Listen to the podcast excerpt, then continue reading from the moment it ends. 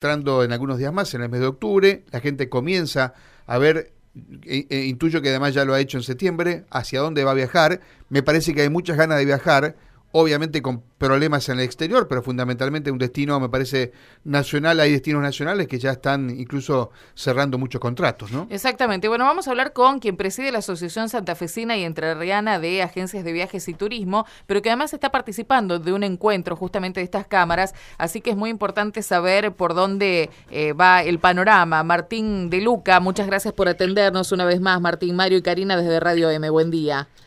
Hola, buen día, ¿cómo están? Bien, bien, muy bien. Bueno, eh, están reunidos ustedes, o sea que debes tener un panorama no solamente de lo que ocurre con los clientes santafesinos, aquellos que desean viajar, sino también de todo el país, ¿no? Bueno, sí, en este momento estamos en la ciudad de Tucumán, en, en la edición número 46 del Congreso Nacional de Agentes de Viajes. Vamos a estar con todos los secretarios de turismo de todas las provincias del país, el ministro del Turismo de la Nación también va a estar, Ayer estuvimos reunidos con el gerente general de Aerolíneas Argentinas, que nos dio estadísticas este, muy este, valiosas para saber la evolución del turismo doméstico en lo que es el tráfico aéreo, haciendo un comparativo entre 2020, 2021 y la pre-pandemia. Y bueno, este, hoy tenemos el acto de apertura a la tarde, así que ahí veremos si hay algunos anuncios por parte del ministro que puedan ser relevantes para el sector. Más allá de eso, eh, la segunda edición del plan de viaje, como decían ustedes, se lanzó con mucho éxito y esto recién comienza, así que esperamos muy buenos resultados.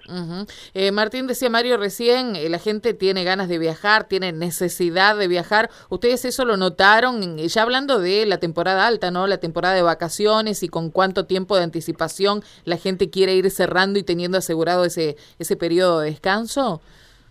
Lo notamos y muchísimo y, más que nunca porque, como decían ustedes al inicio de la entrevista, eh, nuestro sector fue uno de los más afectados y lo sigue siendo todavía por la pandemia, entonces eh, se siente mucho más eh, el rebote, por así decirlo, y de boca en boca con todos los colegas vemos que hay mucha demanda en sus locales o en sus medios electrónicos por, por parte de turistas.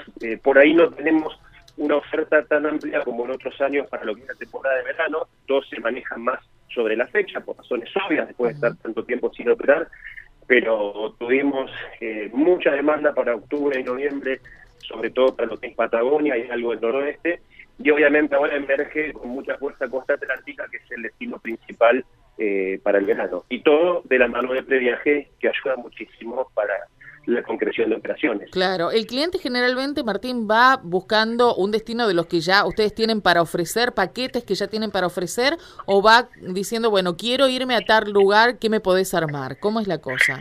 Tenemos las dos opciones. Suele haber un paquete cerrado eh, que los operan los, los mayoristas en turismo, con el transporte, la hotelería, excursiones y comida ya incluido, o se suelen armar paquetes a medida. Este, hay, digamos, lugares un, poco más sinópticos en la Argentina, en cualquiera de sus latitudes, que eso hay que armarlo, o ahí, no sé, en el verano hay gente que quiere ir a Buenos Aires, aprovechar que, no hay tanta gente y hacer un circuito completo por, nuestra capital, y eso también se arma, pero, pero si no están los clásicos paquetes de, toda Patagonia, o de noroeste argentino, o de costa atlántica, que, que ya están publicados, y, y que, insisto, hay muchísima demanda, eh, gracias al reintegro del 50% que ofrece el Plan Nacional Previaje. Eh, Martín, ¿qué se sabe del previaje? ¿Hasta, dónde, ¿Hasta cuándo va a continuar? Previaje, eh, por un lado vamos a la edición de este año, que es la segunda, y obviamente con mejores resultados porque ya la gente lo conoce, porque se le está dando más difusión, porque ya sabemos que funciona. Entonces, el principal espíritu de esta segunda edición es para los viajes 2022 sabemos que la principal eh, consigna es viajar dentro de Argentina y comprar durante 2021.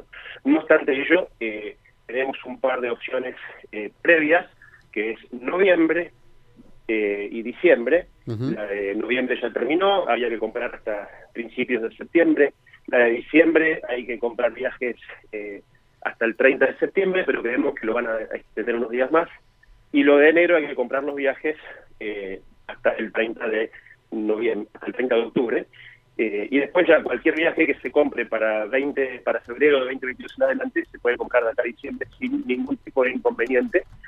Sabemos que el presupuesto asignado va a llegar, hasta fin de este año, y eso lo, estamos siempre sondeando con el Ministerio de Economía y, de Turismo para que, el, digamos, la, eh, la promoción alcance para todos los demandantes. Mm. Y también lo que queremos plantear es que en el futuro Previaje sea política de Estado y, y, que, y que quede en lo posible eh, para todos los años. Correcto. Eh, aquel, aquel, que no sabe de qué se trata Previaje es, digamos, el Estado reintegra el 50% de aquellos operadores que están inscriptos, ¿no? Sean, digamos, gente que, que, aloja turistas, las agencias, etcétera, ¿no? Sí, yo hablo por las agencias, obviamente, porque es el sector nuestro y es quien de alguna manera agrupa todos los servicios. Uno compra un viaje para viajar dentro de Argentina, la agencia le emite la factura, entonces el pasajero luego eh, con la factura eh, ingresa a un sitio web, a un aplicativo del de plan de viaje, cuelga la factura y recibe una tarjeta de crédito del Banco Nación en la cual va a tener un reintegro para poder gastar del 50% del valor de su viaje con un tope de devolución de eh, hasta 100 mil pesos. En el caso de jubilados que estén inscritos en PAMI, la devolución es de hasta el 70%. ¿Y ese dinero que recibe debe gastarse sí o sí en cuestiones turísticas o puede uno monetizarlo de alguna manera? No se puede monetizar, pero es muy amplio el espectro de consumo, porque hablamos de hoteles, restaurantes, cines, eh, eh, casas de artículos regionales. Eh, por ahí, si voy a un shopping, no sé, a una boutique, no va a funcionar la tarjeta, pero si voy a una boutique de ropa de aventura en una ciudad turística, posiblemente funcione. Y lo importante es que hasta fin de 2022 se puede usar esa tarjeta, no necesariamente solo durante el viaje y no necesariamente en el destino al cual viajo. O sea, si yo iba a la ciudad de Santa Fe, viajé, no sé, a San Martín de los Andes en Neuquén y no consumí todo el, crédito de mi tarjeta prepaga, eh, después puedo eh, seguir usándolo en mi ciudad de origen o usarlo para comprar otro viaje, otro servicio. Eh, en cualquier comercio turístico. Claro, en principio ese dinero que se le acredita en esa cuenta de la Banco de Nación ¿Tiene un límite temporal de uso? Digamos, eh, ¿dura lo que dura el previaje o puede, se sabe esto? El límite temporal existe y es hasta el 31 de diciembre de 2022. Bien, de 2022. si, yo, viajo en enero de 2022 y no usé todo el crédito, tengo el resto del año para gastarlo. Ahora, a partir de 2023, eh, ese crédito, si no lo usé, ya caduca. Caduca, correcto. Una más, Martín, eh, de mi parte. Eh, hablamos siempre de destinos turísticos, más allá de previaje, ¿no? de, destinos turísticos nacionales eh, que están viviendo un momento excepcional. Ahora, cruzar la frontera es muy complicado, ¿no? Sí, sí, cruzar la frontera es complicado, no obstante ustedes eh, obviamente saben de los anuncios, si estamos esperando el MU, pero en principio a partir del mes de octubre y de manera gradual se van a abrir los puentes fronterizos limítrofes, estamos viendo cuáles van a ser las condiciones, y por dónde se va a arrancar.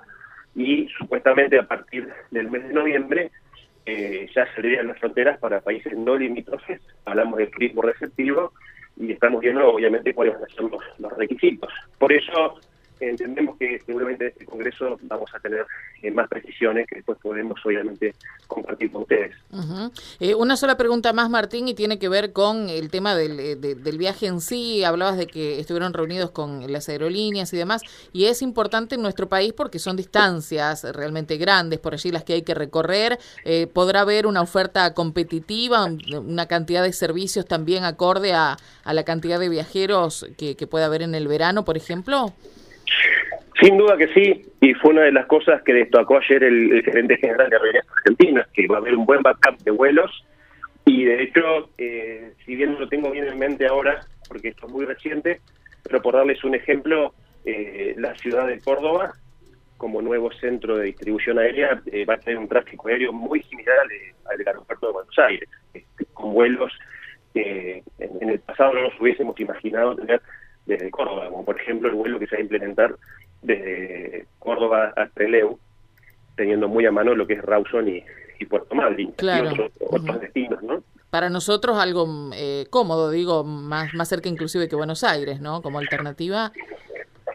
Sin duda, sí. Eh, la idea es tener una buena conectividad y, que los hubs eh, Córdoba y Rosario tengan este, una buena cantidad de rutas y, de esa manera este, que les sirva a todos y sobre todo a nosotros que, y dependíamos siempre de, la conexión en, Aeroparque. Claro, claro, por supuesto. Martín, te agradecemos mucho, no solo por, por la entrevista, sino por hacerte un tiempito para atendernos en medio de este congreso que reúne toda la gente que trabaja en el área de turismo, así que después esperamos las conclusiones también. Muchas gracias. ¿eh? De nada, hasta la próxima. Saludos. Chao, gracias. Martín de Luca ¿eh? es el referente, bueno, en realidad es quien preside justamente la Asociación Santafesina y Entrerriana de Agencias de Turismo. Como él decía, están todos reunidos en Tucumán porque sin dudas habrá un montón de cuestiones que también cambiaron, ¿no? En este sentido y que se tendrán que tener en cuenta. Lo bueno es que eh, no solamente hay ofertas, sino que también hay demanda en el sector. Muy bien, 954.